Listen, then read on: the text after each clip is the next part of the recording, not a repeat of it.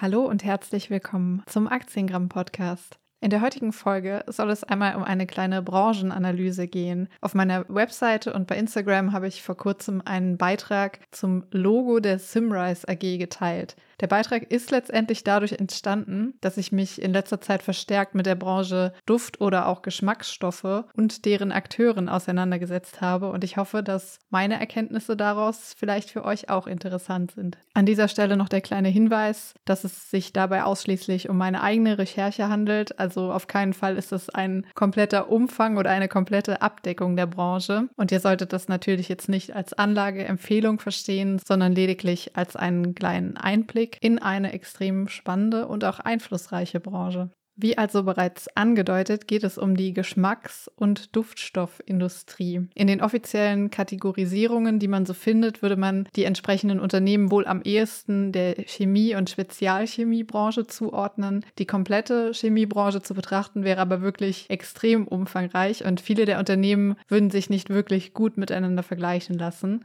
Trotzdem werde ich aber im Verlauf des Podcasts auch ein paar bereichsübergreifende Beispiele nennen.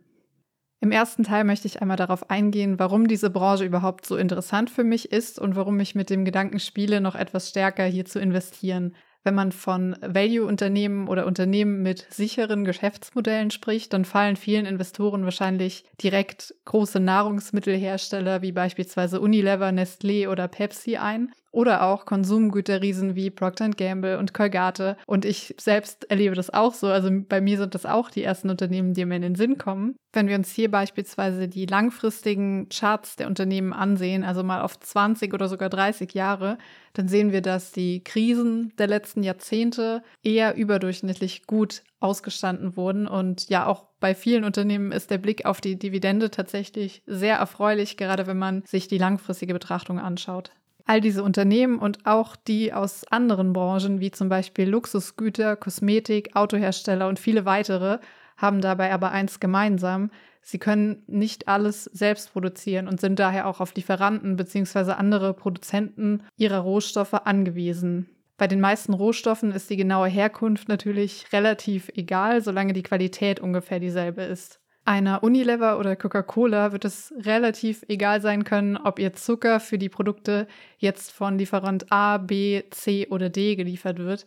Hauptsache, es ist Zucker und die Qualität passt. Der Kunde wird am Ende absolut keinen Unterschied beim Produkt feststellen, aber anders ist das bei den Duft- und Geschmacksstoffen, über die wir heute etwas genauer sprechen wollen. Diese Produkte werden nämlich meist individuell für ein Unternehmen oder explizite Produkte produziert. Die genauen Rezepturen eines Aromas oder Duftstoffes sind in aller Regel Eigentum des Produzenten und werden demnach nicht freiwillig aus der Hand gegeben. Daher ist es für Unilever und Co. nicht so einfach, den Lieferanten für die Aromen zu wechseln, ohne dass der Kunde von deutlich anders riechenden oder schmeckenden Produkten überrascht werden könnte. Diese Situation wünscht sich natürlich weder das Unternehmen selbst noch die Kunden. Immerhin verbindet man mit Gerüchen und Geschmäckern bestimmte Produkte auch Erinnerungen, Emotionen und auch Vorlieben. Selbst Coca-Cola musste die Macht der Aromen schon am eigenen Leib erfahren. Im Jahr 1985 hat Coca-Cola versucht, den Geschmack der Cola zu verbessern, nachdem der Konkurrent Pepsi immer weiter aufschließen konnte und vor allem bei den jungen Leuten sehr beliebt wurde. Coca-Cola hat also sogenannte Blindtests mit über 190.000 Probanden durchgeführt und behauptet, dass sie da ein Update gefunden haben, mit denen sie dann Pepsi überlegen sein sollten. Trotzdem ist die neue Coke kurz nach ihrer Veröffentlichung am 23. April 1985 zu einem der größten Flops der Firmengeschichte geworden. Die alteingesessenen Coca-Cola-Trinker hatten sich nämlich so sehr an das in Anführungszeichen normale Kohlearoma gewöhnt, dass jede Abweichung für sie absolut inakzeptabel war, selbst wenn sie eigentlich besser sein sollte. Ein paar Wochen am 11. Juli 1985 und 40.000 Beschwerdebriefe später wurde die Rezepturänderung wieder rückgängig gemacht. Diese kleine Geschichte soll nur noch einmal unterstreichen, wie wichtig der Geruch und Geschmack für die Bindung von uns Menschen an bestimmte Produkte ist. Und genau dieser Fakt spielt den Herstellern von Duft- und Geschmacksstoffen natürlich sehr in die Karten.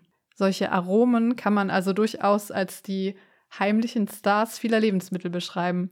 Ein Blick auf die Webseite der Simrise AG beispielsweise zeigt aber auch, dass Lebensmittel nur ein Teilbereich sind. Aromen und Duftstoffe finden sich auch in jeglicher Kosmetik, in Parfum, in Sonnencreme. Hygieneartikel wie Zahnpasta in Tierfutter und überall, wo man uns mit Düften und Geschmack Botschaften und Erlebnisse überbringen will. Aus diesem Grund habe ich auch vorhin kurz die Autoindustrie angesprochen. Der Geruch eines neuen Mercedes oder BMW wird natürlich nicht dem Zufall überlassen. Spezialisten kümmern sich um den Geruch von Materialkombinationen und selbst hier kommen Duftstoffe zum Einsatz. Es gibt Schätzungen, dass jeder Mensch bis zu 50 Mal am Tag mit den Aromen und Düften der großen Hersteller in Kontakt kommt. Ich hoffe, dieser kurze Einblick konnte die unglaubliche Reichweite dieser Branche einigermaßen deutlich machen. In dieser Branche werden Produkte hergestellt, die selbst in Krisen von Unternehmen verschiedenster Branchen nachgefragt werden. Darüber hinaus können die Duft- und Geschmacksstoffhersteller Preisanpassungen relativ gut an die Kunden weitergeben. Denn wie bereits gesagt, ein Aroma oder ein Duft lässt sich nicht einfach so durch ein anderes Produkt ersetzen und kann maßgeblich einen sehr, sehr großen Einfluss auf den Erfolg eines Produkts haben. Als nächstes stellt sich natürlich die Frage, welche Unternehmen in diesem äußerst profitablen Markt eigentlich mitspielen. Der Marktführer in dem Bereich ist aktuell Givaudan aus der Schweiz mit einer Marktkapitalisierung von ca. 30 Milliarden Euro. Das Unternehmen hat knapp 17.000 Mitarbeiter, die weltweit verteilt arbeiten. Auf Platz zwei der größten Hersteller von Duft- und Geschmacksstoffen folgt die US-Firma International Flavors and Fragrances, die meist kurz nur IFF genannt wird oder IFF. Mit einer aktuellen Marktkapitalisierung von knapp 26 Milliarden Euro liegt das Unternehmen aber gar nicht so weit hinter Givaudan. Durchaus beachtlich finde ich, dass viele Investoren sehr oft in die USA blicken, ich aber bisher sehr wenig zu IFF in europäischen Medien gesehen oder auch gelesen habe. In unseren Medien bzw. in der europäischen Börsenlandschaft, sage ich mal, geht es häufig nur um das Rennen zwischen Givaudan und der Simrise AG. Simrise ist aber tatsächlich aktuell in Anführungszeichen nur noch der viertgrößte Hersteller in diesem Vergleich. Auf den drittgrößten möchte ich gleich noch etwas genauer eingehen. Die Simrise AG hat ihren Standort in Holzminden in Niedersachsen. Weltweit beschäftigt das Unternehmen über 11.000 Mitarbeiter und hat derzeit eine Marktkapitalisierung von circa 15,5 Milliarden Euro. Ich denke, der DAX-Konzern als ja, größtes deutsches Aushängeschild in der Branche Duft oder auch Geschmacksstoffe ist wahrscheinlich vielen von euch schon ein Begriff. Im Vergleich zu einigen Konkurrenten fällt Simrise dadurch auf, dass sie vor einigen Jahren in die stark wachsende Branche des Heimtierbedarfs eingestiegen sind. Das Wachstum des Gesamtkonzerns ist laut eigenen Aussagen ebenfalls seit einigen Jahren über dem Durchschnitt der Branche. In meinem Instagram-Beitrag, den ich zu Anfang erwähnt hatte, hatte ich das Logo der Simrise AG erläutert. Man sieht hier einen Drachen, der von der Firma Dragoko als Gründungsmitglied übernommen wurde. Zusammen mit der Firma H&R ist Dragoko im Jahr 2003 zur Simrise AG fusioniert. Das Logo von HR war ein Kolibri, der gerade dabei ist, eine Blüte zu bestäuben. Zumindest den Kolibri findet man auch im Logo der Simrise AG wieder. HR steht dabei übrigens für Hamann und Reimer. Zusammen mit Ferdinand Thiemann ist es Wilhelm Hamann im Jahr 1874 gelungen, Vanillin das erste Mal synthetisch herzustellen. Ein Jahr darauf haben sie die erste Vanillinfabrik der Welt gegründet, in der synthetische Geschmacksstoffe hergestellt wurden. Und der Kolibri erinnert dabei an den eigentlichen Ursprung der Vanille, denn auch heute gehört echte Vanille wahrscheinlich zu den größten und teuersten Lagerpositionen der Aromenhersteller weltweit. Ursprünglich kommt die Vanille tatsächlich aus Mexiko, auch wenn wir sie inzwischen eher mit Madagaskar verbinden. In Mexiko war diese kleine heimische Vogelart, die auch heute noch im Logo von Simrise zu sehen ist, für die Bestäubung der Blüten zuständig und nachdem man in Madagaskar ein weiteres ideales Anbaugebiet für die Vanille gefunden hatte und sie erfolgreich angepflanzt hat, wurde zunächst auch versucht, diesen Kolibri für die mühsame Bestäubungsarbeit hier anzusiedeln, leider ohne Erfolg. Neben den hohen Ansprüchen der Vanille an ihre Umgebung ist ein weiterer Grund, warum echte Vanille so unglaublich teuer ist, der Fakt, dass sie in Madagaskar von Hand mit kleinen Stäbchen bestäubt werden muss. Es laufen also unzählige Plantagenmitarbeiter durch die Anbauflächen und müssen jede einzelne Pflanze manuell bestäuben. Aber genug zur Geschichte der Vanille, kommen wir zum interessanten drittgrößten Unternehmen der Branche. Die Rede ist vom Schweizer Unternehmen Firmenich. Derzeit gilt Firmenich noch als größtes privat geführtes Familienunternehmen der Branche. Vor ein paar Monaten ist jedoch bekannt geworden, dass sich das niederländische Chemieunternehmen DSM und Firmen nicht zusammenschließen werden. Das neue Unternehmen wird den Namen DSM Firmen nicht tragen und soll voraussichtlich im ersten Halbjahr 2023 an der Amsterdamer Börse gelistet werden. Mit Blick auf die Marktkapitalisierung der beiden einzelnen Unternehmen wäre die Fusion dann wohl der neue Weltmarktführer für Geschmacks- und Duftstoffe und würde sogar Givaudan von seiner Pole Position verdrängen. DSM selbst ist aktuell eher für die Produktion von Nahrungsergänzungsmitteln, Arzneimitteln und anderen Chemikalien bekannt und hat derzeit eine Marktkapitalisierung von ca. 22 Milliarden Euro. Aromenhersteller scheinen in der Chemieindustrie auf jeden Fall eine gewisse Attraktivität zu besitzen.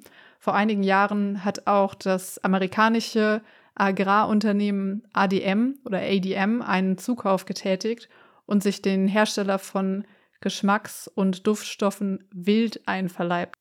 Ich glaube, bis hierhin habe ich schon fünf der größten Aromenhersteller angesprochen und man kann schon ahnen, dass es unwahrscheinlich schwierig ist, wirklich das beste Unternehmen hier rauszufinden. Zumindest wenn man vielleicht eher fachfremd ist, wie es bei mir der Fall ist und jetzt nicht die tiefen Einblicke in diese Branche hat.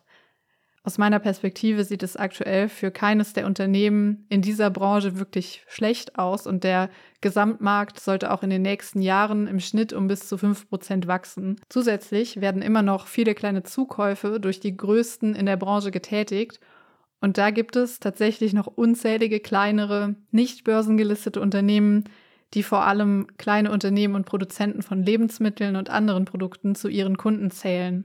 Und gerade kleinere Unternehmen, die in der Lebensmittelbranche sind, erreichen oftmals nicht die sogenannten Mindestabnahmemengen, die die großen Aromenhersteller fordern. Ein denkbares Szenario ist also, dass in Zukunft diese kleinen Produzenten nach und nach von den größeren am Markt übernommen werden könnten. Ich denke, man kann generell festhalten, dass die Chemieindustrie teilweise sehr stark miteinander vernetzt ist. Chemikalien spielen für unglaublich viele Produktionsprozesse in diversen Branchen eine Rolle, dass man letztendlich auch die größten Chemieunternehmen wie eine BASF für bestimmte Produkte als Konkurrenz für Symrise, Givaudan und Co. in Betracht ziehen müsste.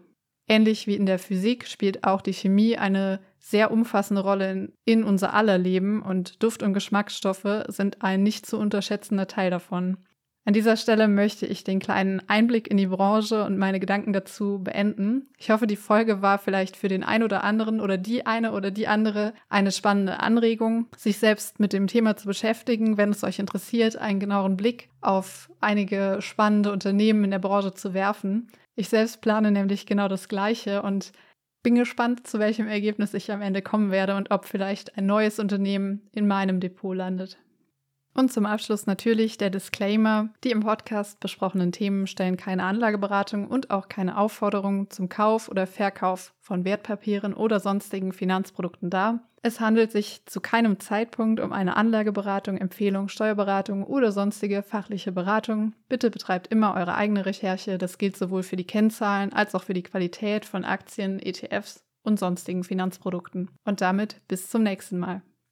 PS, ich habe mir ein neues Mikrofon bestellt und mich würde interessieren, falls ihr bis zum Ende dabei geblieben seid, ist euch die Qualität aufgefallen? Ist es eine bessere Qualität, gleichbleibend oder etwa schlechter? also wer das hier noch gehört hat, gebt mir mal gerne Feedback. Ich hoffe natürlich, dass der Sound jetzt noch besser klingt und damit bis zum nächsten Mal.